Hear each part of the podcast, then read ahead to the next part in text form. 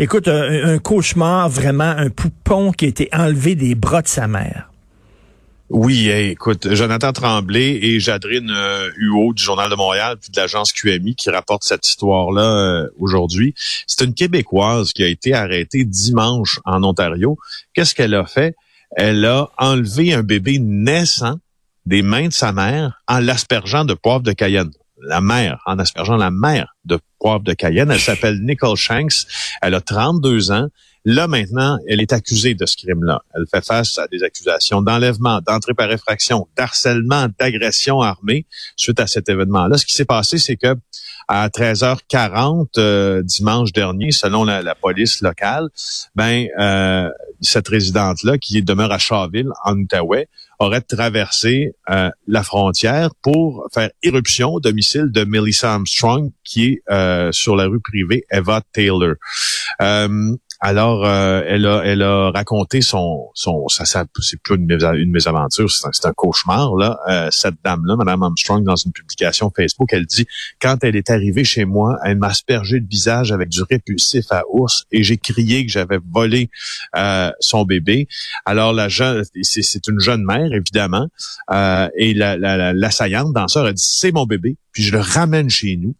Et là, elle a pris de bébé, un petit garçon de huit jours, et puis euh, et puis voilà, elle a essayé de l'enlever. Alors heureusement, j'imagine qu'elle avait des problèmes, des euh, problèmes de santé mentale, j'imagine.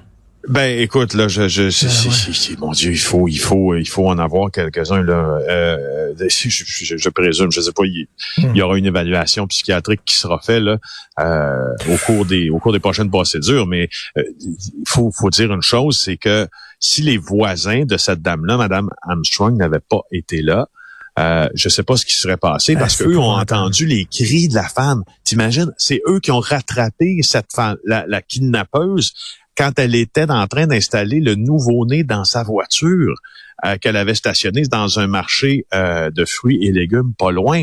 Alors, euh, non, tu vois, ils ont même... Elle doit faire des cauchemars, cette mère-là, le, soir, de penser à ça. Te souviens-tu, il y a quelque temps, au Québec, euh, il y a une dame, je crois, qui était allée comme dans un dépanneur, puis avait laissé son enfant dans son auto, attaché sur son siège, un petit poupon, et quelqu'un avait volé le champ, était parti avec l'enfant.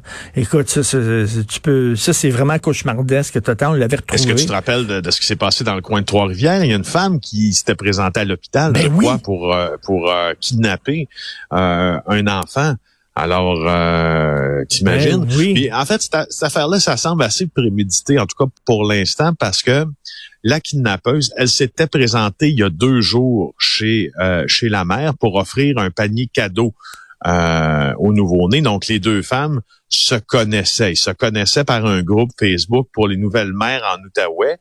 Euh, et puis là, il semble que même l'accusé dans ça se soit euh, livré à, de l'observation de la cour arrière de sa future victime, assez louche et assez traumatisant, hmm. raconte la voisine. Alors, et il y a d'autres mamans qui ont été contactées aussi, il semble, en Outaouais, là, euh, et puis, euh, mon Dieu, je, je, je, non, non, Et écoute, quatre mois d'enfer à l'hôpital pour un homme de 47 ans qui a attrapé la COVID. Et on voit là, sur la page ouverture du Journal de Montréal, euh, avant, il avait l'air d'être en super forme et tout ça. Et pendant, lorsqu'il était, écoute, il était quand même dans un coma artificiel. Il avait pas l'air affilé. Il était près de mourir. Non, c'est Erika Aubin dans le journal aujourd'hui qui nous raconte l'histoire de Denis Charret qui doit faire maintenant de l'ergothérapie, de la physiothérapie. Écoute, deux heures, deux heures par jour après avoir euh, presque vaincu la, la COVID, mais vaincu, c'est un grand mot là, parce que pour guérir, ça semble être un marathon incroyable. Alors, euh, c'est un homme de 47 ans, il a frôlé la mort, euh, et je trouvais important de rapporter qu'on frôle encore la mort quand on quand on contracte cette maladie extrêmement contagieuse, infectée à la mi-décembre. C'est sa conjointe préposée aux bénéficiaires qui a contracté le virus au travail.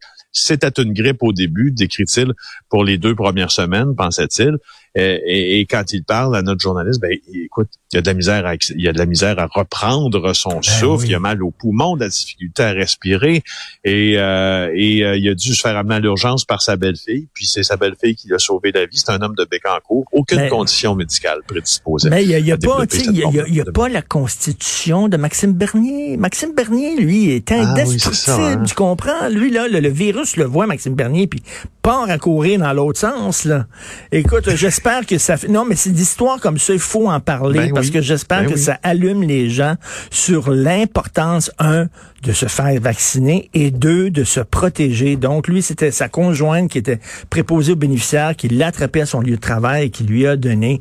Donc, il faut prendre ça au sérieux. Merci beaucoup, Félix Séguin. On se reparle demain. Puis merci pour ta primeur sur les Hells Angels arrêtés en République dominicaine. Félix Séguin du bureau d'enquête.